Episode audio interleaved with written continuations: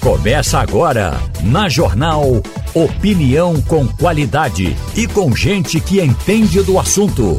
Com Geraldo Freire, Eliane Cantanhede e os jornalistas do Jornal do Comércio. Deixando você bem informado. Passando a Limpo. Começando o Passando a Limpo, tem hoje na bancada o Ivanildo Sampaio e Maurício Randes. Vamos começar esse dia de hoje. Hoje é carnaval ainda e eu queria saber, já, Maurício Randes, muito bom dia para você.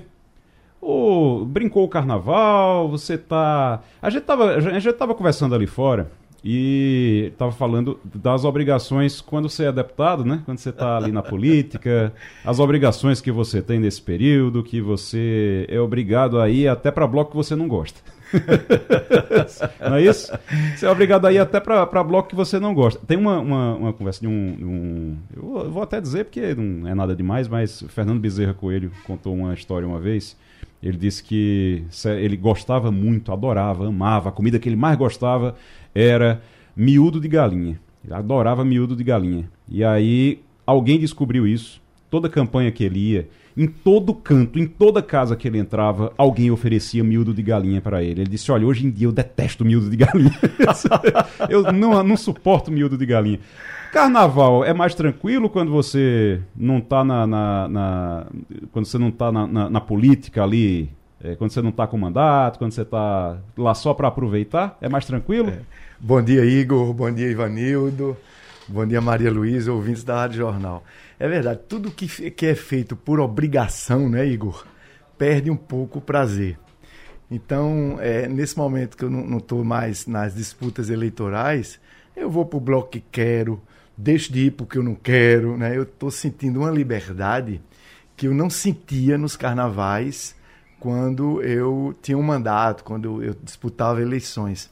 E eu digo a você, é muito mais prazer esta liberdade. Quando você vai, você vai porque quer. Ou não precisa ir, não vai. Eu me lembro que nos três mandatos de deputado federal que eu desempenhei, cada carnaval eu tinha que ir para muitos blocos, muitas prévias, muitos bailes, Antes tinha muita demanda, o pessoal querendo que a gente ajudasse os blocos, a gente não tinha condição de ajudar. Ou seja, o carnaval era um momento de muito trabalho, como ainda é para muitos políticos, né? E tu estava contando, Igor, bem rapidinho, essa coisa da, da, de Fernando Bezerra. Eu me lembrei agora de uma história que Eduardo Campos contava hum. sobre a Raiz, que todo mundo achava que a Raiz gostava muito de tomar o Johnny, Sim. o uísque. Aí disse que uma vez chegou numa caminhada daquela de sertão em cima de um caminhão, tipo duas horas da tarde, aquele solzinho bem suave. E o sujeito chegou lá, o, o apoiador de Arraes nessa cidade do sertão, disse: Doutor Arraes, tá aqui o uísquezinho que o senhor gosta, bocão, aquele uísque, né? Uhum. Bocão, toma aqui o uísque. A Raiz olhou assim, o bicho conhecia, ele viu que tinha uma chance grande de ser um falsier. Sim. Aí chegou e disse: Não, esse, essa dose de uísque aqui eu vou deixar para o Eduardo, que é mais jovem. Hoje eu vou de cervejinha. Aí Eduardo teve que tomar o falsier. Era a mesma é. coisa do miúdo de Fernando Bezerra, né? Pois é. Ah, ele cara. gosta muito de miúdo, aí tome qualquer tipo de miúdo de galinha, né? Todo canto que chegava era miúdo de galinha. Todo canto que chegava era miúdo. Ele, se, ele chegou uma hora que ele disse: Hoje em dia eu detesto miúdo. Bote pra mim que eu não gosto. Igor, e jantar? Tu já jantaste três vezes?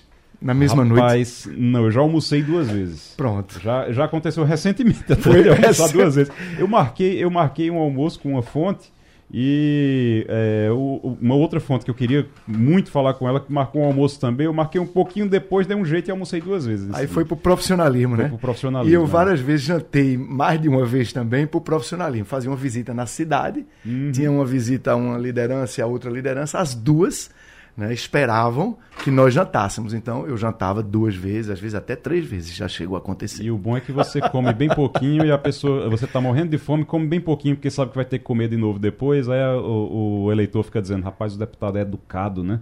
Comeu bem pouquinho. Oh, tá Ou então fica, coma mais um bocadinho. Não, estou é... bem. Oi, Ivanildo. Muito bom dia. Oi, Ivanildo. Bom dia, pessoal. Bom dia, ouvinte. Ivanildo. Como é que tá o. o tá, a, a, chegou a brincar carnaval ou tá descansando? Não, não cheguei a brincar carnaval. No sábado de manhã eu saí para engravatar, porque eu tenho um, barraco lá e eu não ia mais de um mês. Uhum. Até para abrir a casa, entrar um pouco de ar, limpar o que está sujo.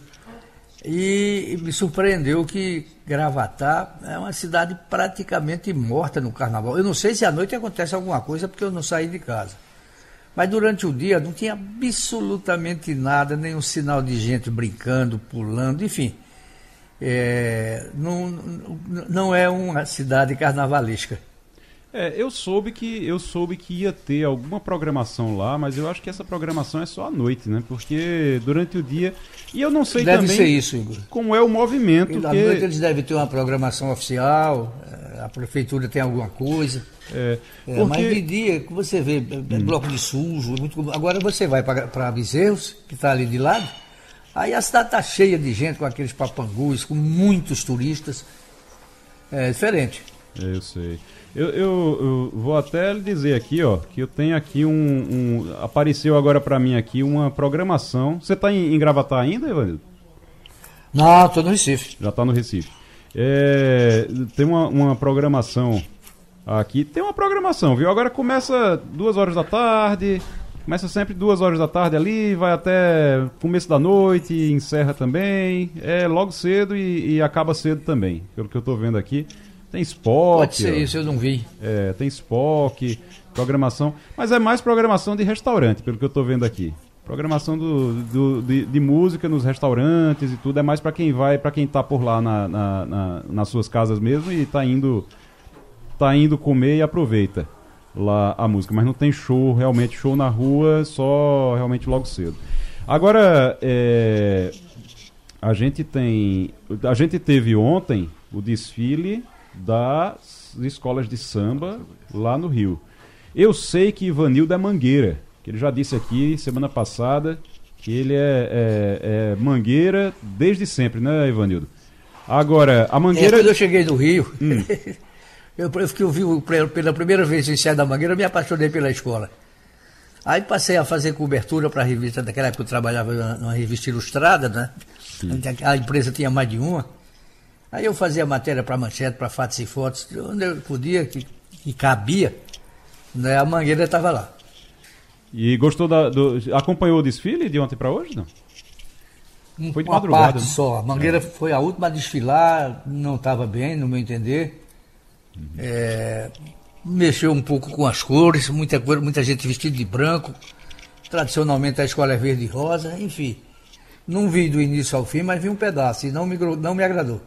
E, e, tem Pernambuco, na, na, teve Pernambuco ontem também no desfile. Rapaz, né? que coisa bacana, né? Dos 12, das 12 agremiações né? do Grupo Especial do Rio de Janeiro, seis tratando, você viu, né, Igor?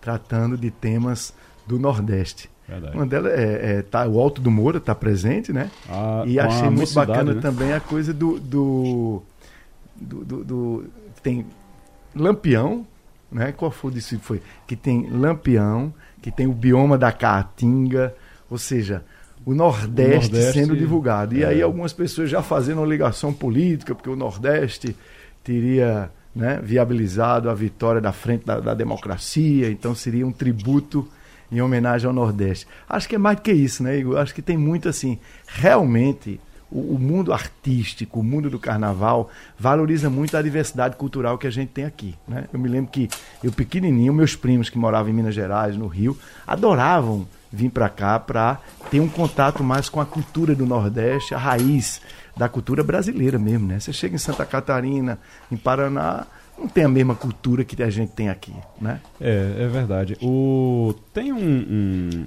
uma coisa assim que eu estava vendo hoje, que em Olinda, Olinda tinha os desfiles e os desfiles eram muito bem produzidos. Antigamente você tinha a Pitombeira dos Quatro Cantos, você tinha é, é, outros blocos que eram bem produzidos, com fantasias, com tudo. E hoje é mais uma, é uma coisa mais de ali de tem o desfile, é bonito, muita gente, mas não é a mesma coisa como era antigamente. Não sei se vocês acompanharam, não sei se Ivanildo acompanhou como eram esses desfiles antigamente, a diferença que a gente tem para hoje, mas era algo mais trabalhado ali ao, durante o ano todo, que se fazia, se produziam as fantasias.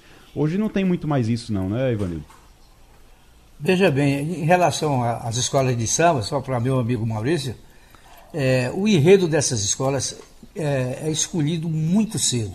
Acaba o carnaval, na semana seguinte eles se sentam, a direção da escola se senta e começa a pensar é, no que vai ser o ano seguinte. Então, esses, esse, essa, esse argumento de que tem muita coisa em homenagem ao Nordeste por conta de eleição, isso não tem nada disso. Esses enredos foram escolhidos, podia até ser o presidente Bolsonaro, o enredo seria o mesmo. Então, é, é, muito mais a valorização a, da nossa cultura, né, Ivanildo? Os desfiles de Olinda, é verdade. Agora, veja bem, é, elefantes e, e, pitombeiras eram tradicionais em Olinda. Eles brigavam para ver quem era mais, é, mais querido, que aparecia melhor, e trabalhavam sim. É, os, os, as suas fantasias, as vestimentas. Não é? Eu me lembro de Jubal. Jubal, que foi durante muito tempo chefe do serviço de imprensa do Palácio do Governo. Entrava governo, saía governo, ele se mantinha lá porque ele era administrativo. Ele era, ele era é, pitombeiro doente, ele gastava do bolso dele para que a, do, do pessoal desfilasse bem. Enfim, e como ele, havia muita gente em Olinda que gastava do bolso para ver o bloco sair bonito. Eu não sei se isso acontece hoje, o negócio virou uma coisa muito profissional, todo mundo quer ganhar dinheiro com o carnaval e não gastar.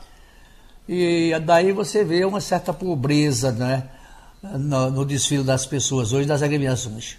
Agora, o que é que está acontecendo? Eu, o que eu sinto é assim, que a, a, as pessoas que vão, os pedestres, os foliões, é que estão se fantasiando, né? Então, uma criatividade, né? É cada fantasia que a pessoa se produz em casa, junto aos amigos para se produzir e com ironia, com irreverência, né? Então eu estou achando muito bacana que deixou de ser, como o Igor estava falando, né? O Elefante de Olinda, Pitombeira dos Quatro Cantos, com uma grande superprodução, isso deixou de ter, mas em compensação as pessoas, os foliões, se produzem mais. Então dá uma diversidade, uma criatividade, de uma coisa muito bacana. Né? Era uma, uma superprodução, hoje é uma oportunidade, né? A pessoa se fantasia para ir desfilar na hora que o, o, o pitombeira está saindo, com elefante. Cada bloco desse você segue, você está criando você o cria, seu próprio carnaval. Você né? cria o seu próprio carnaval. É barato. É verdade. Eu estava eu tava, é, vendo aqui o enredo da moça Mocidade Independente de Padre Miguel foi o a gente até falou sobre isso aqui foi o Alto do Moura, né? Vitalino, Alto do Moura. Isso é algo que realmente chamou a atenção, que atraiu atenções para a mocidade. Agora, a mocidade está passando por um momento difícil, é um momento de, de realmente tentar é, de tentar se manter na elite do, do, do, do carnaval do Rio e eles estão tiveram problema com, é, com financeiro, tiveram um monte de problema do ano passado para cá, é, problema com justiça, com um monte de coisa e agora estão aí é meio que uma redenção essa coisa do agora do Alto do Moura e vamos ver no que é que, no que, é que dá. Eu ouvi falar bem do desfile de ontem. Não sei se foi o povo de Caruaru que é muito muito barrista, né? Eu ouvi falar muito bem do, do, do, do, do desfile.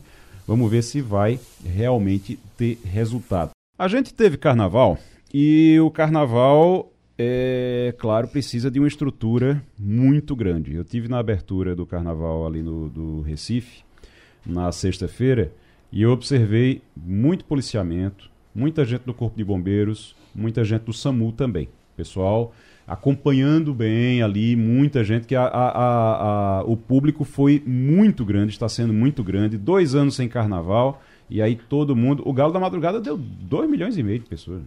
2 milhões e meio. O recorde de, de todos os tempos, né? No Galo da Madrugada. Por mais que você dê um abatimento aí, foi Não, o maior, né? É, mesmo que você dê um abatimento, eu vou dizer, eu tava lá também. Eu tive lá no, no, no Galo. Eu fui pra abertura na sexta-feira à noite, depois fui pro Galo de manhã.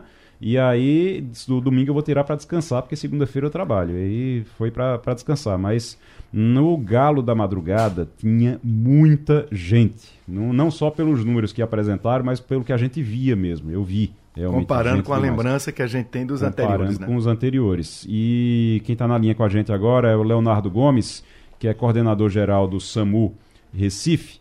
É, eu queria, para começar, Leonardo, queria fazer o que queria que você fizesse uma avaliação desses primeiros dias, desses primeiros é, é, dia, três dias de carnaval. Começou na sexta-feira já, na verdade, é, na, começou na sexta-feira na abertura mas uma avaliação de como é que tá, tem muita gente, tá, quais são os, os principais é, problemas que vocês têm encontrado, é, que vocês têm tentado sanar, na verdade, que vocês estão lá para sanar esses problemas. Como é que tá, como é que está esse trabalho nesses três dias, Leonardo? Bom, bom dia. Oi, Igor, bom dia. Bom dia, Ivanildo, a Maria Luísa, ao doutor Maurício Randes aí. Dizer que essa sensação é a mesma nossa. Nós que estamos trabalhando no carnaval, nosso grande termômetro, Igor, foi a pré-carnavalesca, né? As semanas que foram anteriores ao carnaval. Ah, todo mundo estava com saudade do carnaval, então a gente já tinha essa expectativa que teríamos um público maior. Então a Prefeitura da cidade do Recife, junto com o SAMU, preparou um plano de atendimento e resposta à altura do evento. De fato, você está certo, tem muita gente na rua, tem muita gente brincando. Nós reforçamos nossas equipes, né, para que pudéssemos dar conta do recado. Porque é lembrar que o carnaval está na rua, a cidade não para, né? Então quem não brinca, os acidentes de trânsito, as pessoas que têm problemas clínicos também são atendidas pelo 92. A gente, é, eu estava por lá no, no, no, Recife, ali no, no Marco Zero, na sexta-feira, e observei consumo de álcool. Pessoal bebendo muito, e às vezes perde um pouquinho a, a, a, a noção do, do, do, quanto já bebeu, e aí continua da quantidade, e aí continua, está empolgado com a festa, não percebe, daqui a pouco está passando mal. Vocês fizeram muitos atendimentos desse tipo, e esse é o, o principal atendimento que vocês têm feito ou não? É sim, Igor. 40% do que é atendido no SAMU, no carnaval, né, nos focos da folia, é o exagero na bebida alcoólica, né? As pessoas realmente perdem o limite, não bebem com moderação, ou não se alimentaram direito aí para festa, ou não se lembra de se hidratar, tem os cuidados básicos, né? E o exagero é 40% do atendimento do SAMU. Importante ressaltar que o SAMU é um serviço de móvel, né? Então, mas no carnaval nós montamos estruturas fixas, que nós temos ali no Alfredo Lisboa, que é no Marco Zero, é uma estrutura de posto médico avançado, com equipes do SAMU, ambulâncias, motolâncias, e leitos, até um leito de UTI a gente montou ali no Marco Zero, caso alguém chegue com maior gravidade, possa receber toda a assistência médica até ser transferido para a rede de saúde. Maurício Rantes. Leonardo, bom dia. Eu queria te perguntar, Leonardo, é, você falou aí, né? A grande maioria individualmente dos casos de atendimento pelo SAMU, o belo trabalho que vocês estão fazendo, quero parabenizá-lo, é muito em função de exagero da bebida. Mas é, uma preocupação que a gente fica sempre com grandes aglomerações é a questão das brigas, que geram também necessidades de atendimento. É, eu vi que muita gente está avaliando que este carnaval está sendo bem mais pacífico, está tendo menos confusão. Você confirma isso ou o SAMU registrou também atendimento é, com, algum, né, com alguma incidência maior de pessoas que procuraram atendimento médico por terem sido vítimas de violência, de brigas, etc. Ô Maurício, bom dia. Prazer estar falando contigo. É, o prazer é meu, é, né? é, Obrigado aí pelas palavras. De verdade, a gente percebeu mais tranquilo mesmo. As pessoas que chegaram para a gente lá, como eu falei, boa parte foi álcool. Pequenos traumas, é, até de pessoas que caíram, tropeçaram ao longo do circuito da folia, alguns vítimas de confusão também, né, pessoas que perdem o limite, não respeitam o limite do outro. Mas é, eu trabalho há 13 anos em carnaval, né? esse é meu 13 terceiro carnaval.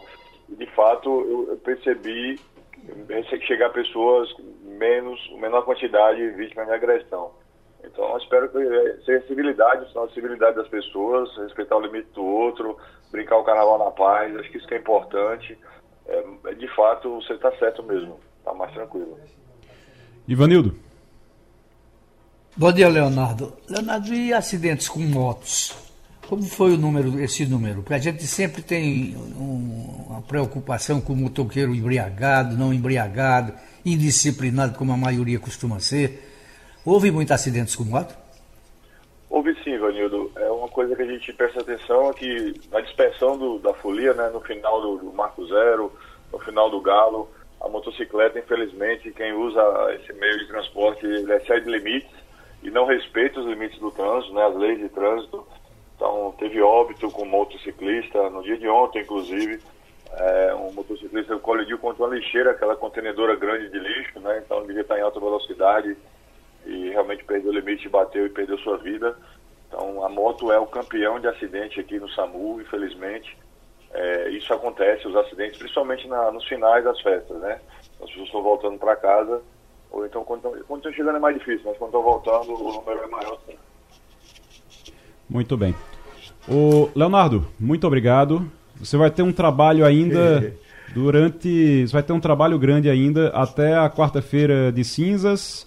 É, acaba na quarta-feira esse, esse trabalho mais intenso?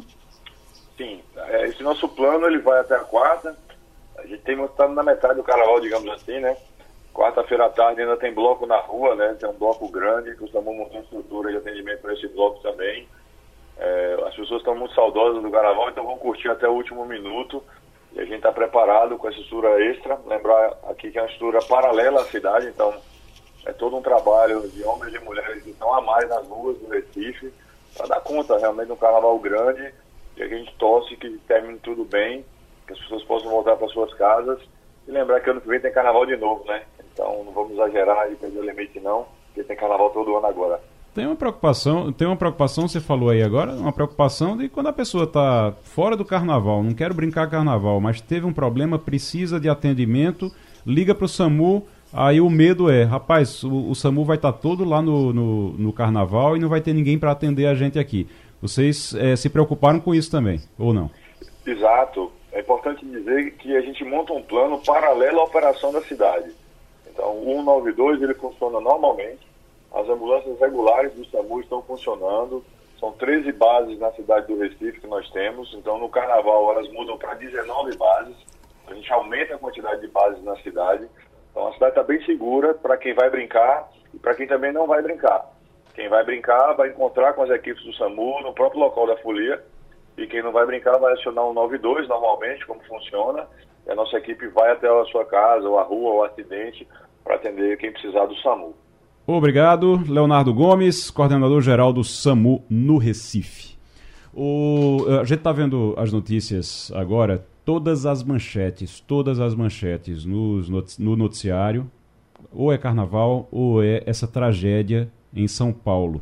Você tem no litoral de São Paulo uma verdadeira tragédia. O resgate trabalha nas buscas de desaparecidos lá no litoral. Pessoal falando ali, 190 pessoas estão desabrigadas no Guarujá é, calamidade pública na cidade. É, Estava vendo aqui agora também que os bombeiros estimam que ao menos 40 pessoas estejam soterradas no litoral de São Paulo. É uma tragédia por conta das chuvas que acontecem por lá. Coisa que a gente é, fica, a gente vê, fica muito triste por eles lá e fica preocupado com, com os nossos daqui também, né, Maurício? Meu Deus do céu, é. E essa época não é uma época normal de chuva, né? Você viu que choveu lá em, em uma noite 600 milímetros.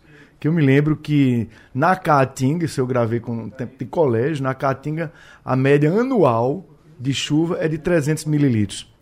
O dobro disso caiu lá nessa região concentrada do litoral norte de São Paulo.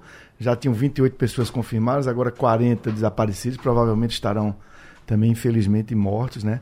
Que, que tragédia, como tem que repensar a forma de construir habitação, qualquer edificação nas cidades brasileiras, né? Qualquer chuva é esse drama, é em São Paulo, é em Minas Gerais, é no Rio, é aqui em Pernambuco, né? Nesse último inverno, quantas pessoas morreram por deslizamento de barreiras, né? A por gente, construções é. não cuidadas. A gente fica preocupado porque é, a chuva cai realmente quando menos, quando não se espera, como caiu lá agora essa chuva, uma chuva muito forte, muito intensa. E agora, essa, quando você tem esse tipo de, de, de tragédia, como que aconteceu aqui, a gente tem a água mais as habitações que não são adequadas, as habitações que estão ali irregulares.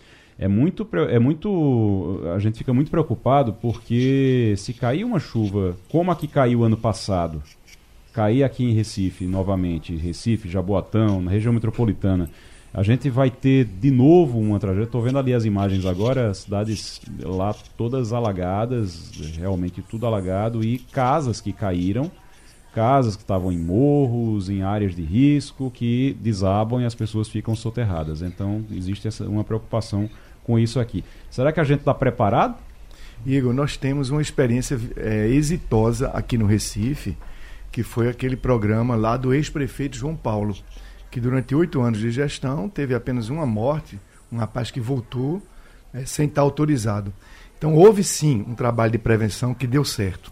É preciso que o Recife retome aquele programa lá do prefeito João Paulo e aquela experiência ali seja levada também para outras cidades, que era uma vigilância ativa, uma busca ativa de identificar aquela casa que estava com risco de deslizamento diante de uma chuva grande, era a pessoa ser levada a sair daquela habitação. Então teve um programa muito exitoso aqui no Recife que precisa ser resgatado. Tinha uma, uma coisa, nessa época de, de João Paulo, tinha um trabalho que era feito, esse trabalho que era feito nos morros, que também, uma coisa que chama, quem fala muito sobre isso é Castilho, Fernando Castilho aqui, ele fala muito sobre isso. Ele diz, ó, é muito importante, além de você tirar a pessoa do lugar, você arranjar uma forma dela ficar naquele local, porque ela montou a vida dela ali, ela está no bairro, né? anos é. anos. Não botar então, ela lá pro inferno, né? É, Tem que ser no bairro onde ela está. E aí você mantê-la naquele local. E aí como era que fazia? Tinha muito aquela coisa da, da construção de muro de arrimo. Muro de arrimo resolve? Só o muro de arrimo resolve? Acho que para tudo não, né? É, porque vai, você bota o muro de arrimo, mas vai ter um lugar que não, não dá para fazer o muro de arrimo, não tem. Então, essa moradia né, tem que ser é, verificada e, se for o caso, tem que ser desalojada aquela pessoa. Mas você disse uma coisa importantíssima, Igor. O programa é de tentar alocar a pessoa nas imediações, onde ela tem todas as suas relações até o meio de vida. Né? Porque senão ela volta. Senão ela é, volta. Ela porque volta a vida dela tá toda casa. ali. Ela, É. Às vezes ela trabalha perto, às vezes ela trabalha ali perto, às vezes você. E aí você tira. No Rio de Janeiro, uh, Ivanildo pode falar sobre isso, que o Rio de Janeiro tem um, um histórico com isso, que é a formação dos morros ali, é exatamente por isso, né, né, Ivanildo? Que foi tirando as pessoas ali, colocando em habitacionais longe da cidade, as pessoas voltavam e voltavam, não tinham mais o espaço, e aí iam para os morros. A ocupação dos morros foi sendo feita dessa forma, porque nos morros ali você fica perto do trabalho. Isso aconteceu no, no Rio, você, você conhece bem essa história, né, Ivanildo? Ô, ô, eu morei no Rio quase sete anos, seis anos e, seis anos e meio. É, acompanhei nesse período apenas duas grandes enchentes, duas grandes cheias, né? daquelas realmente violentas. E o número de, de, vítimas fatais não foi, não foi grande. O pessoal se preveniu e, e essa, essas cheias, essas, essas chuvas atingiram muito mais a cidade do Rio do que o entorno. Agora você veja uma coisa, um ano depois da tragédia de Petrópolis, absolutamente nada foi feito para corrigir os problemas que a cidade enfrenta.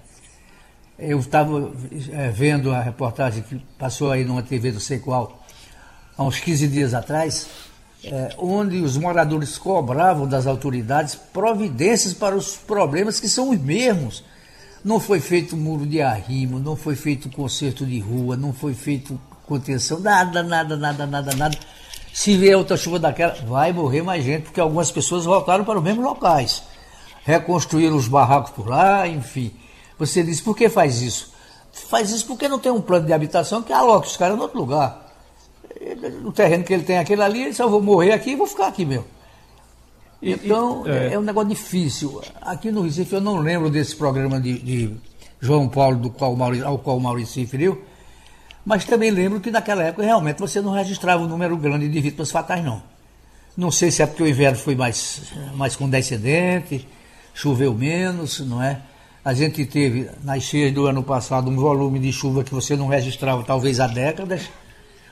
Mas eu não sei se a governadora Raquel Lira está preparada para enfrentar o que vem por aí. É, a, a, gente tem que tem isso também, né? A governadora Raquel Lira precisa, talvez, quando teve a, a chuva, essa última chuva agora, que alagou aqui no Recife, tudinho, a gente fez uma cobrança, inclusive, de só, ela é a pessoa que precisa pegar os prefeitos, porque você tem prefeito de Jaboatão, você, não é só o Recife. Você tem prefeito de Jaboatão, você tem prefeito do Recife, você tem prefeito de Olinda, você tem prefeito. Ela é a pessoa que precisa juntar esses prefeitos, dizer, olha, tem recurso aqui, está aqui é, recurso e vocês vão ter que trabalhar com isso aqui, vão ter que fazer alguma coisa. Ela tem que, tem que tomar a frente disso. É papel do governador fazer isso? Sem dúvida. O governador, a governadora tem esta função, né, de articular os poderes públicos, a prefeitura e até solicitar apoio do governo federal apoio preventivo. Não adianta depois estar chorando 40 mortos, como agora lá no litoral norte de São Paulo. E para a governadora Raquel, é preciso ela já se preocupar, já constituir, talvez até um, uma equipe focada nisso, a questão da Mata Sul. Que vai vir um inverno aí, como o Ivanildo Sampaio falou, a gente sabe que vem riscos grandes nos próximos meses, quando começar a, a temporada de chuvas mesmo aqui em Pernambuco. E a Mata Sul, que teve aquelas cheias lá em Palmares, Água Preta, por ali tudo, aquelas barragens não foram concluídas. Barragens que foram anunciadas por Eduardo Campos ainda quando ele era governador e elas até hoje não foram concluídas. Aquelas barragens é que seriam a solução para que a cheia não, não chegasse nessas cidades. Então, é uma, uma, uma bomba que está lá com o tic-tac, que é preciso que a governadora já se concentre nela e faça essa articulação com Recife, Olinda, Jabotão, Moreno, Vitória, para ver que tipo de articulação, inclusive já demandando previamente recursos federais para fazer as intervenções que sejam preventivas, para que a gente daqui a alguns meses não esteja aqui na Rádio Jornal, no Passado a Limpo, lamentando mortes de pernambucanas e pernambucanos. Mas você falou uma coisa agora, 2010 foi aquela enchente na Mata Sul. As barragens não ficaram prontas não até ficaram. hoje. Então, hoje, 2023, não ficaram prontas ainda. 13 anos depois,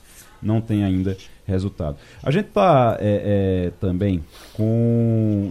Nesse, nessa última semana foi, teve uma decisão do STF que chamou muita atenção, que foi a história de apreender a carteira de habilitação, a CNH, Carteira Nacional de Habilitação, se você tiver endividado. Então, só é o seguinte: você, é, o, o que o, o STF disse foi o, a Justiça pode sim apre mandar apreender a, a carteira de habilitação de quem tiver endividado. E aí tem algumas regras, não é todo mundo, quem trabalha com. depende da CNH para trabalhar, não, não, não poderia. Mas para a gente entender melhor, a gente está agora com o Antônio Ribeiro Júnior, que é advogado, é especialista em direito administrativo, constitucional e eleitoral, e vai conversar com a gente sobre isso. Já está na, na, na linha com a gente. O Antônio Ribeiro Júnior. Me diga uma coisa, qualquer um que tiver uma dívida, tá ali no Serasa, não pagou a conta de, de luz, não pagou a, sei lá, comprou um fogão é, parcelado e não pagou, essa pessoa vai perder a carteira, de, a carteira de habilitação? É assim que funciona? Bom dia. Bom dia, bom dia a todos, bom dia a todos os ouvintes. É, não, na verdade, essa regra que foi validada pelo Supremo Tribunal Federal, é, ela está no artigo 139 do Código de Processo Civil, ela é uma medida excepcional, né? Então, o que a, a, própria jurisprudência, as decisões dos tribunais já vêm nos explicando é que essas medidas excepcionais, elas só podem ser aplicadas quando fica demonstrado de forma bastante robusta, bastante é, explicada no processo, que a parte, a outra parte, a parte devedora, inadimplente, aquele, aquela pessoa que comprou o fogão, que comprou a geladeira, ela tem patrimônios, outros meios de pagar e está tentando esconder o seu patrimônio para não honrar com os compromissos. Mas Caso não seja essa a hipótese, caso não tenha essa comprovação no processo, há várias decisões, inclusive do, do STJ, na Justiça do Trabalho isso já é um pouco mais comum, que não podem ser aplicadas essas medidas, digamos assim, excepcionais, né? mais duras de suspender CNH, passaporte, cartão de crédito.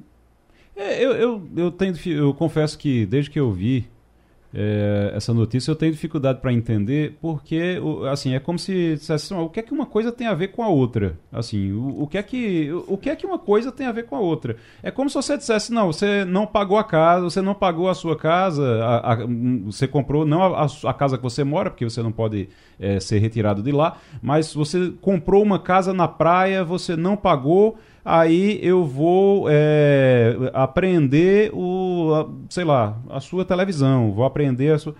o normal seria, seria tomar casa, né? Porque a garantia não é a casa. É. Aí a CNH vira uma garantia, eu, eu tenho dificuldade para entender, eu, tô, eu tenho uma dificuldade para entender isso, mas é, quer dizer então que é só uma situação excepcional. Seria isso. Isso, em situações excepcionais que isso pode ocorrer, não é uma regra geral. Tem que ir para é, o juiz. O, o próprio judiciário fala hum. é que primeiro devem ser utilizados outros meios executórios, tipo é, bloqueio de contas judiciais, cartório, tentativa de bloqueio de bens, tentativa de conciliação, e só depois, caso já haja uma demora, caso já haja Caso haja prova de que a parte inadimplente, que é devedora, tem outros meios para pagar a dívida, mas está ocultando os bens, está em nome de outras pessoas, ou não está é, é, demonstrando, ou a justiça tem dificuldade de encontrar esses bens, mas sabe que existe e há uma prova disso, aí essa pessoa possivelmente terá essas medidas é, é excepcionais, né? A gente tem que ressaltar também que é, esse processo, essa, essa nova é, é, é decisão do STF, ela surge num contexto bastante é, é, social, político e jurídico é, singular, né? Porque a gente passou no dia 8 de janeiro por uma situação complicada de ataques antidemocráticos, e essa medida ela não é outra coisa senão uma medida que reforça a legitimidade do Poder Judiciário para é, é, garantir a, a força e o cumprimento de suas decisões. Então, então, assim, a decisão do STF é também simbólica. É uma decisão que garante aos juízes é, força para cumprir suas decisões. Antes. Todos nós queremos, né, Antônio, Igor, Ivanildo, todos nós queremos que as decisões judiciais sejam cumpridas.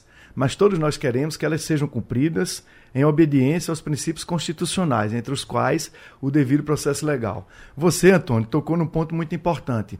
Essa é uma medida excepcional, essa apreensão da carteira nacional de habilitação ou do passaporte, e ela deve ser interpretada restritivamente há um princípio de hermenêutica, um princípio de interpretação do direito, que diz que as medidas restritivas devem ser interpretadas restritivamente.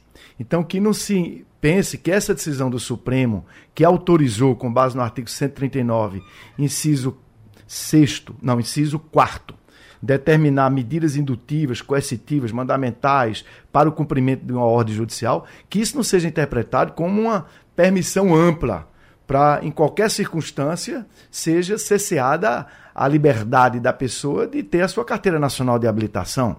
Nós lembramos, não é, Antônio, que na teoria do direito sempre se discute quando evoluiu o direito, no mundo todo quase, para proibir a prisão civil. Ou seja, é, por dívida, a pessoa tinha cesseada a sua liberdade.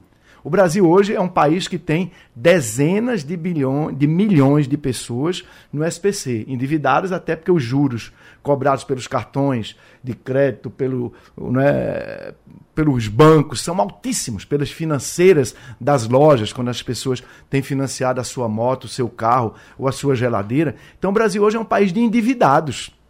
Se a gente é, interpretar extensivamente essa decisão do Supremo, milhões e milhões de pessoas terão a sua liberdade cesseada. Então é quase que a volta da prisão civil. Ainda que, Igor, a pessoa não trabalhe como Uber ou motorista de táxi que precisa da sua habilitação, mas muitas pessoas precisam sim, para exercer o seu direito de ir e vir, de poder dirigir uma moto ou um automóvel. Ora, se por uma dívida civil de uma geladeira o juiz vai e apreende a carteira como uma forma de pressionar o devedor, a grande maioria dos devedores não pagam é porque não tem condição de pagar. Então nós não podemos dar um passo atrás na história civilizatória do direito para possibilitar o cesseamento da liberdade, porque prisão é o cesseamento da liberdade. Se eu estou impedindo a pessoa de se locomover com a sua moto ou com o seu carro, eu estou, de um certo modo, cesseando a liberdade de ir dessa pessoa. Por causa de uma, uma, dívida civil, então é preciso ser muito restritivo na interpretação desse, desse inciso 4, 4 do artigo 139. Eu acho, Igor, acho, Antônio, que o Supremo errou nesta decisão.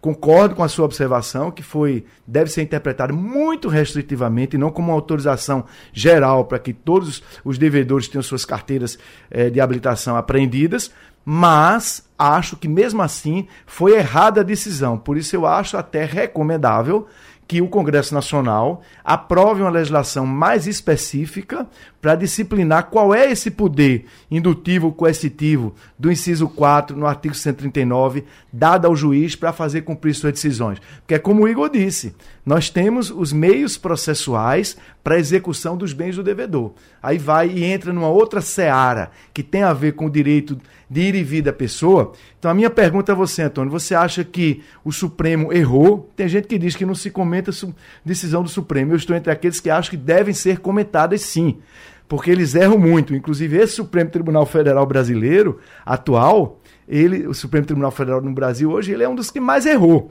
A qualidade técnica dos ministros do Supremo atual deixa muito a desejar. Aí eu pergunto a você, Antônio, você acha que o Supremo errou nesta decisão?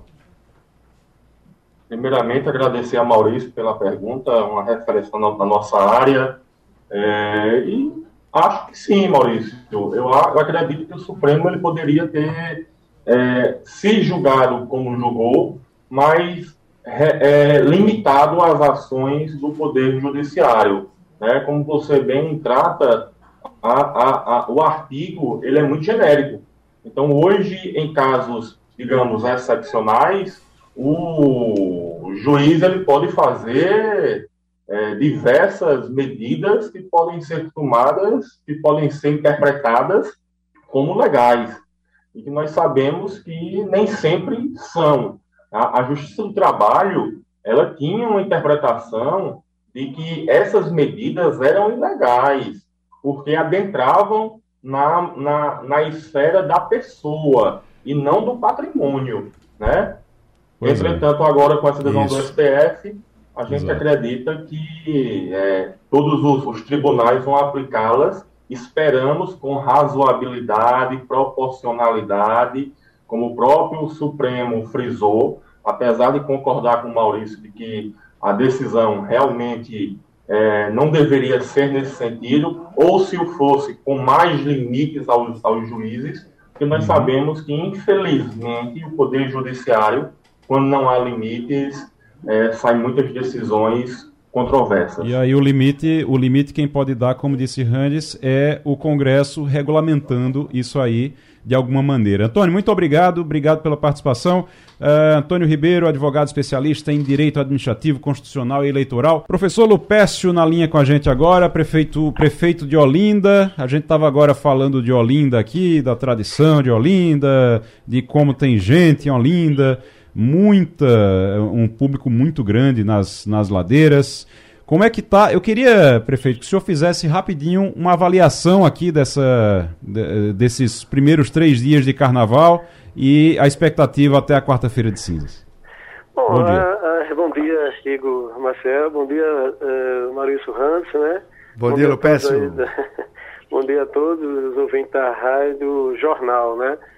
Bom, é, eu sou suspeito de falar, mas já que foi assim é, feita essa indagação, a nossa, a, a nossa expectativa e a, a, nossa avaliação é bastante positiva. É, é, na realidade, vem, vem mesmo assim, nos surpreendendo de uma forma fantástica, né? Confesso que a gente nunca viu tanta da gente né, subindo e descendo as ladeiras da cidade né, de Olinda, assim também né, como está nas, nas, nos polos né, descentralizados né, da nossa cidade. Então nós temos polo em Rio Doce, temos polo. É, você tem um exemplo aqui, Rio Doce, do Guadalupe, Varadouro, São Bento, Alto da Sé, né, o, o, a sede do Alafim, Tabajara, a gente colocou um polo lá com a família Salustiano, é, Sena Peixinhos. Então, são vários polos descentralizados e isso faz, assim, faz com que re, venha reforçar ainda mais a descentralização do carnaval. Mas com tudo isso, é, é, como eu tenho falado, passaram mais de 4 milhões de pessoas na nossa cidade. É, só você ter uma ideia, no sábado, né, é, posterior à abertura do carnaval, uma coisa que chamou muita atenção, mesmo tendo um galo em Recife, é, confesso que a cidade já estava repleta de pessoas circulando o sítio histórico de Olinda. Tem uma coisa, tem uma história antigamente de que o, o dia de ir, o dia bom de ir para Olinda, que tinha menos gente, era o dia do Galo da Madrugada. Rapaz, teve 2 milhões de pessoas é, no Galo da Madrugada no sábado e Olinda eu acho que tinha mais, mais 2 milhões também. Tava uma coisa, uma, uma coisa impressionante. Acho que o povo tava sem carnaval há muito tempo, hein, Ivanildo? Agora eu gostaria de saber, primeiro, dar os parabéns ao professor prefeito de Olinda pelo êxito do carnaval, que não acabou ainda, né? Vai até o bacalhau do batata na quarta-feira.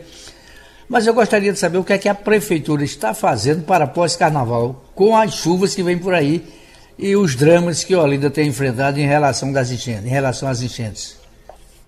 Bom, primeiro quero pedir desculpa, eu não sabia que Ivanildo estava na bancada, viu? Bom dia, Ivanildo, né? Porque me passaram que estava justamente Igor Maciel e Maurício Ramos. Mas mais uma vez, bom dia, um prazer. Bom dizer de que nós já estamos sim já fazendo e a sua pergunta é bastante pertinente e feliz. Né? Mesmo nesse momento de festa, que tudo isso, é, mas a gente não deixou é, de dar toda essa atenção. Nós estamos sim, nós temos a equipe da Defesa Civil já que já vem trabalhando. Quando tudo isso terminar, nós vamos justamente é, é, concluir a nossa licitação do Geomanta. Já iniciamos o, o, a contenção de encosta, já começamos a limpar os, os nossos canais, né, que temos justamente a Olinda, são 27 canais, e já começamos a limpar, e até é, é, no decorrer do ano vamos limpar todos os nossos canais da nossa cidade, como também a micro e macro drenagem. Né? Então, essa pergunta ela é importante para que os ouvintes, né, que eu sei que é uma audiência muito grande, e não tenha dúvida que está assim, nós estamos é, voltado para isso também. Professor Lupécio, vá cuidar do carnaval, que o senhor tem muito trabalho aí pela frente, até a quarta-feira de cinzas, e depois também, para cuidar da, da, da, cidade. A gente vai acompanhando e a gente volta a se falar. Bom carnaval, até a próxima. Se Deus quiser, um abraço a todos aí, a todos os ouvintes também. Parabéns, Lupes. Está tudo muito bom lá. Eu tive lá em Olinda, show de bola. Parabéns. Eliane, muito bom dia para você. Bom dia, Igor. Bom dia aos colegas e bom dia, ouvintes. Ô, Eliane, você brincou carnaval? Tá brincando carnaval? Já conhece o carnaval de Pernambuco? Olha, eu quando era jovem, eu pulava o carnaval, eu pulava o carnaval em Recife, em Olinda, e pulava em Salvador. Eu gostava muito de carnaval de rua.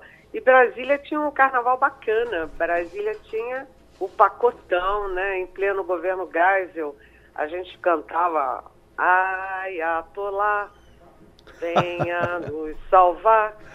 E o que o Geisel já ficou gaga. É, Eliane, aqui é Maurício, seu admirador. Pergunta a você: você foi pro o, o Bola Preta, que tem cariocas, amigos e parentes nossos que dizem que é maior do que o Galo da Madrugada. Isso para nós, aqui pernambucanos e ouvintes da Rádio Jornal, isso não procede. Você diria que o Galo da Madrugada é maior ou menor do que o Cordão da Bola Preta? Olha, Isso é polêmico, é... viu? Cuidado com a resposta. Agora, só tem uma coisa, eu estava dizendo para vocês que eu ia no carnaval, porque nesse carnaval eu durmo, eu não faço outra coisa, não dormir, porque desde a eleição eu não paro de trabalhar, estou trabalhando sábado, domingo, o tempo inteiro, então eu tirei esse carnaval, estou em casa dormindo. Agora, na, no meu programa em pauta, é, Globo News em pauta na sexta-feira, a minha imagem da semana foi o Galo da Madrugada. Olha aí, respondeu. respondeu. O Galo da Madrugada, porque o Galo da Madrugada esse ano está maravilhoso. Sempre foi, né? Pelo Guinness, o maior bloco de carnaval do mundo é o Galo da Madrugada. E além disso, esse ano o Galo da Madrugada é preto, né, em homenagem à nossa população é, negra de Pernambuco, né, com toda a influência que tem na comida de Pernambuco, que tem é, no samba, na festa, no Carnaval de Pernambuco e na alma de Pernambuco. Então, a minha imagem da semana foi aquele galo enorme subindo Coisa e eu boa. dizendo que se eu pudesse, eu pularia carnaval esse ano em Recife, Olinda. Olha aí, que coisa Pernambuco boa. agradece. Vou dizer uma coisa, viu, Eliane? Todo ano tem uma polêmica, porque a gente tá sem carnaval há dois anos, né? Mas todo ano tem uma polêmica de o, o, o, galo é apresentado e o povo vai pra rua falar mal do galo. Isso é toda vez falar mal da, da figura ali, da, da, da, da, agremia, da não da agremiação, mas da figura do galo. Da Eles, versão, né? Esse Daquela ano tá versão. tá feio, não, a cor não tá legal, não sei. Eu vou dizer uma coisa, em 2023 eu não escutei uma pessoa dizendo que o galo tava feio. Eu tô, é, o, o, que eu mais estou impressionado é que tá todo mundo apaixonado pelo Galo esse ano. Joe tampouco. Essa vez foi unanimidade. Exatamente, versão. unanimidade. Ô, Eliane. Mas é coisa de brasileiro, né? É, pois o é. brasileiro é. gosta de falar mal das nossas brasilidades. Mas esse ano não teve como, porque o Galo está maravilhoso. E também, olha, uma altura de nove andares realmente é uma potência, né? Uma potência. Lá no, em pauta, todo mundo elogiou a minha imagem da semana, todo mundo achou lindo. Cordão da Bola Preta não tem um negócio assim, rapaz. Quero ver o que é que tem de, oito, de nove andares por lá. Do, ô, Eliane, vamos, vamos falar de política, porque aquela confusão de Lula com o Banco Central é, a gente ficou aqui o tempo todo é, vendo que era mais uma forma de desviar um pouco a atenção. Ele tinha algumas, algumas coisas que estavam ali. De repente alguém chegou para Lula e disse: Ó, oh, para de falar que não está dando certo não. Deu em alguma coisa aquilo? Repercutiu é, para algo mais? Vai render algo? Olha, é, o Lula pegou ali uma lança, né? E foi para cima do, do Banco Central, e não apenas do Banco Central, mas também do presidente do Banco Central, que ele chamou de aquele cidadão, o Roberto Campos Neto. E o Lula bateu, bateu, bateu, e isso repercutiu muito mal no mercado, repercutiu mal entre os economistas, entre os jornalistas especialistas em economia, é, criou um mal-estar danado né? E quem foi resolver a coisa foi o Fernando Haddad. O que, que deu aquilo tudo? Deu o seguinte, que uh, na, na prática não mudou nada, porque o presidente da Câmara, o Arthur Lira, e o presidente do Senado, o, o Rodrigo Pacheco, eles avisaram, olha, não vamos rever a autonomia do Banco Central. A autonomia do Banco Central foi aprovada lá na gestão do Arthur Lira, do Rodrigo Pacheco, foi é, super comemorado, ninguém vai mexer nisso. Então eles disseram não ao Lula. Então o Lula recuou na história do, da autonomia do Banco Central. Aí fico batendo nos juros. Sim, os juros do Brasil são escandalosamente altos, mas eles são altos para impedir que a inflação dispare. A inflação está muito alta. Quem vai em supermercado e padaria e feira sabe que está tudo muito caro. Né? É... O que, que mudou nos juros? Não mudou nada por enquanto. E aí eles tentaram sair pela tangente, mudando a meta de inflação, que é irreal. É uma meta de inflação muito baixa, a inflação está muito acima da meta, aliás, está acima da, da, da, da da meta, do centro da meta, do teto da meta. E aí todo mundo concorda que a meta é irreal. E a expectativa era de que o Conselho Monetário Nacional fosse rever isso na semana passada. Mas nem isso foi revisto. Ou seja, a autonomia continua, a meta de inflação continua, os juros continuam. Mas o clima melhorou, porque todo mundo sentou, todo mundo conversou e está todo mundo discutindo formas de ação. Ou seja, o Lula de vez em quando ainda dá umas tocadinhas daqui e dali, né? E a, o único setor que continua apostando na guerra e apostando na crise é o PT. que solta uma resolução é, mexendo nessas coisas. Tem que acabar com a, autonomia, tem que mudar na canetada a, os juros e tem que mudar a meta de inflação. O PT ficou falando sozinho, né? É. Ivanildo. Bom dia, Eliane. Ô, Eliane, a gente acompanhou a campanha do presidente eleito, Luiz Inácio Lula da Silva, no, num tom de que era muito pacificador, que o Brasil estava dividido, metade e metade, que isso não podia acontecer, que se ele fosse eleito iria ser o presidente de todos os brasileiros. Mas ele não faz um discurso e não fala mal do Bolsonaro. Inclusive no exterior, que não, não é recomendável num estadista. É, existe alguma chance desse país ser pacificado ou Lula contribui para que cada vez mais haja essa divisão de meio a meio? Pois é, e o Lula, além de bater no Bolsonaro, porque bater no Bolsonaro é fácil, né?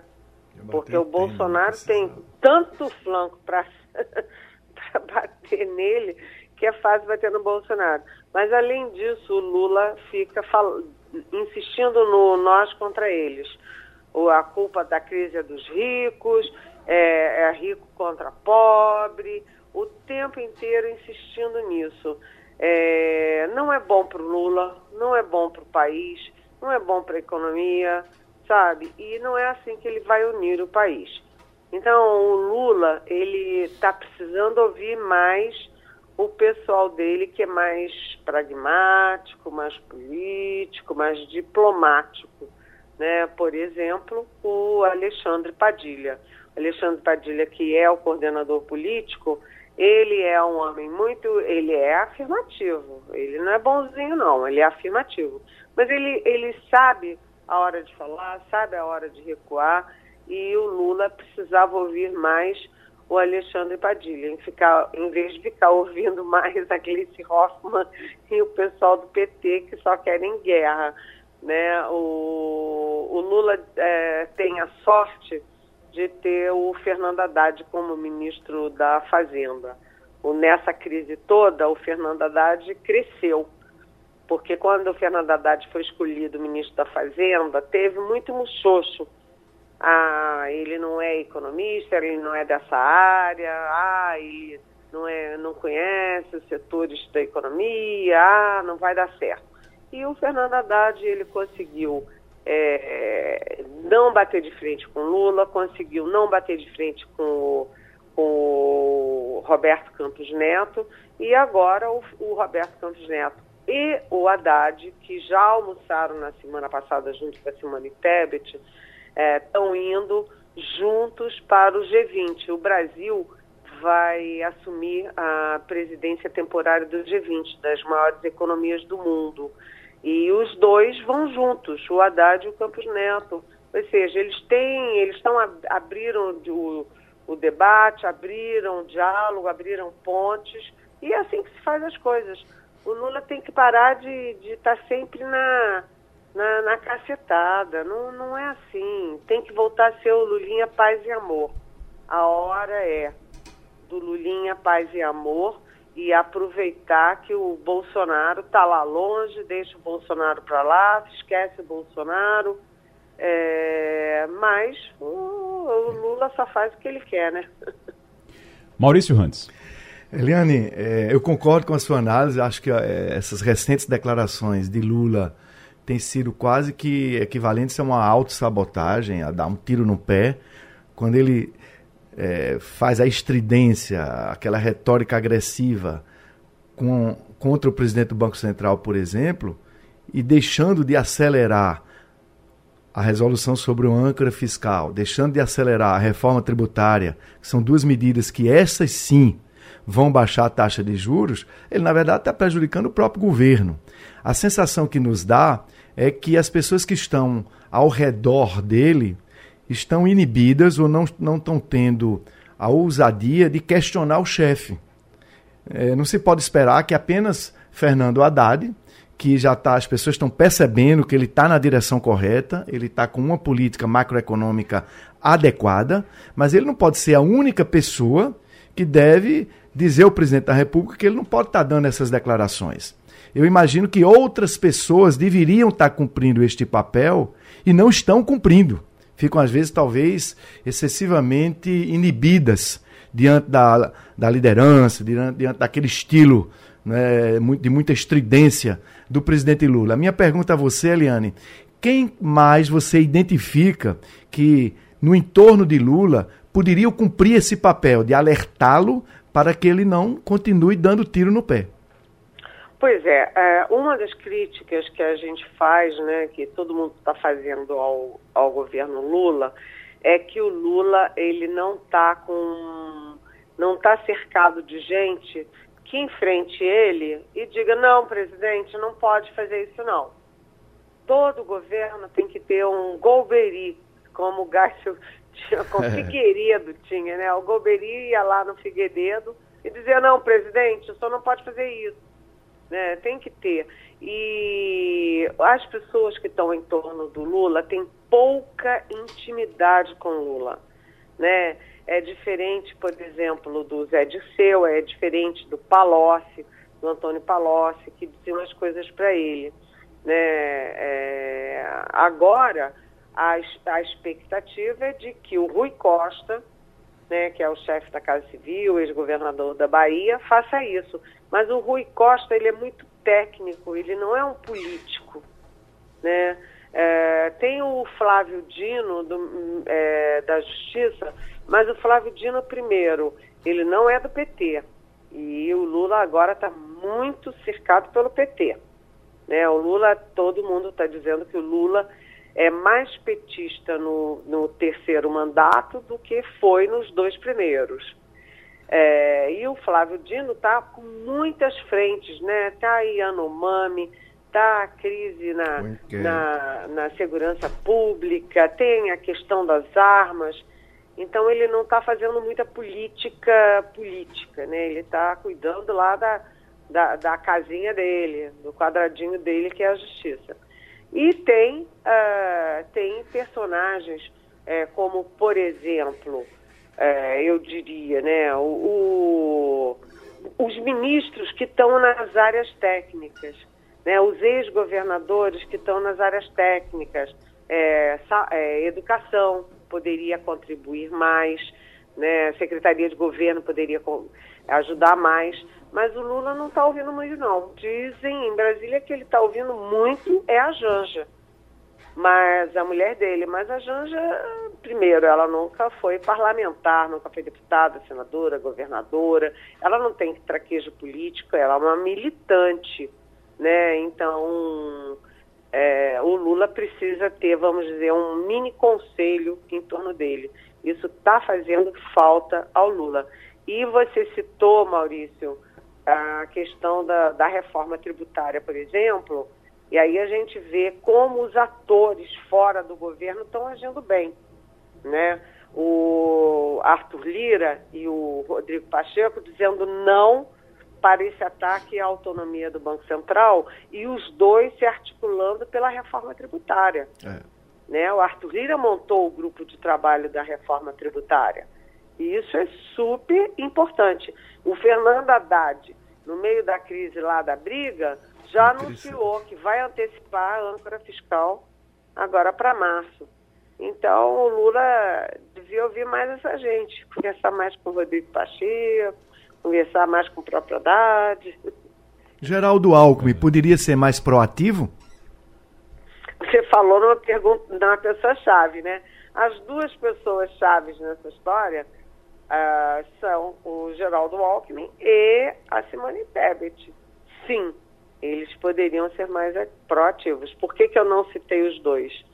Porque como eles são é, agora super aliados do Lula, mas eles são vistos com desconfiança pelo PT, eles têm limite de atuação, limite de proximidade com Lula.